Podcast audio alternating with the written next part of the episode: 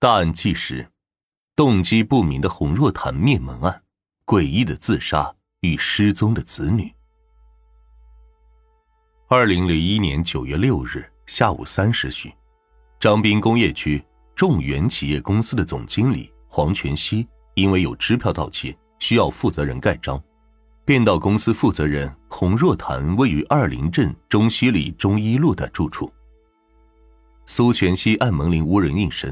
觉得有异常，翻墙入内，进入洪家豪宅之后，苏全熙发现茶几、神桌以及房间之内留有三封遗书，三封遗书都是留给洪若潭的妹妹洪玉燕的。苏全熙立即报警。由于洪若潭的住处近三千平米，警方动员不少人全力搜寻，在房屋的左后方的小型花园内，发现了一具全新、约可容纳四人的焚化炉。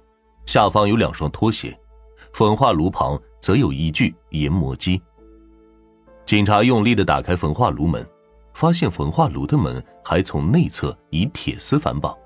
炉内有两瓶装有三分之一不明液体的玻璃瓶，以及两具烧焦的骨骸。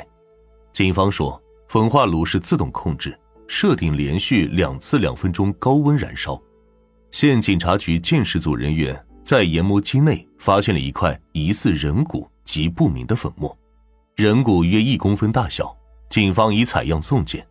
彰化地检署检察官表示，由于尸骨只剩头骨，必须进行 DNA 鉴定以及确定身份。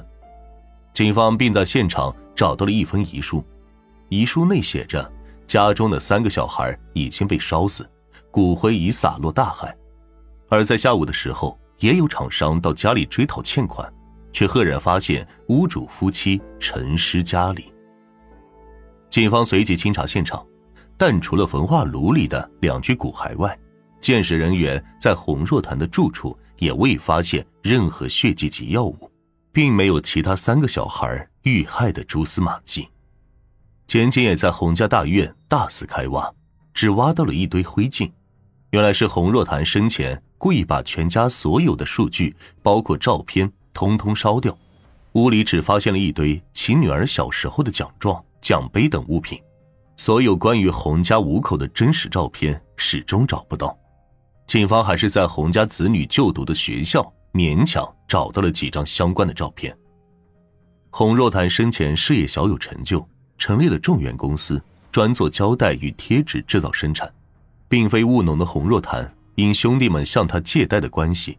抵押了兄弟继承与父亲多亩田地，成为了己有，还在农地上新建占有三千平的大豪宅，因此连母亲都认为他对兄弟过于苛刻，而不愿意与他同住大豪宅。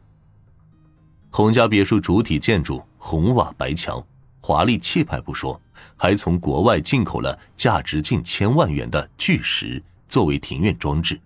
近三千平的花园，绿草如茵，树影扶疏，拥有三千平大花园。洪若潭却不愿与乡人分享，反而筑起高墙饲养狼狗。虽然庭院修剪养护的十分整洁，却像不可亲近的城堡。虽然彰化县二林镇是个乡下地方，洪若潭的豪宅也是在自家地上新建，但从洪若潭特别设计规划的庭院风格与建筑来看。确实足以被称之为大宅门，以当时市价估计，价值约计两亿元。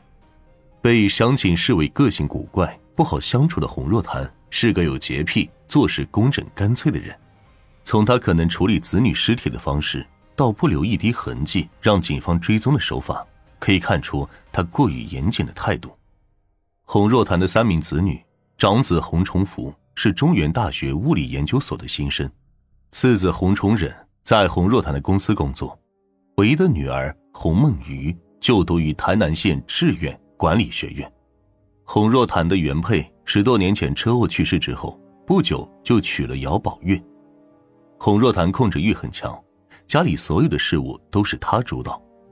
再婚之后，他要求太太不要再生其他小孩，因不想让前妻的小孩认为他偏心。姚宝月也同意。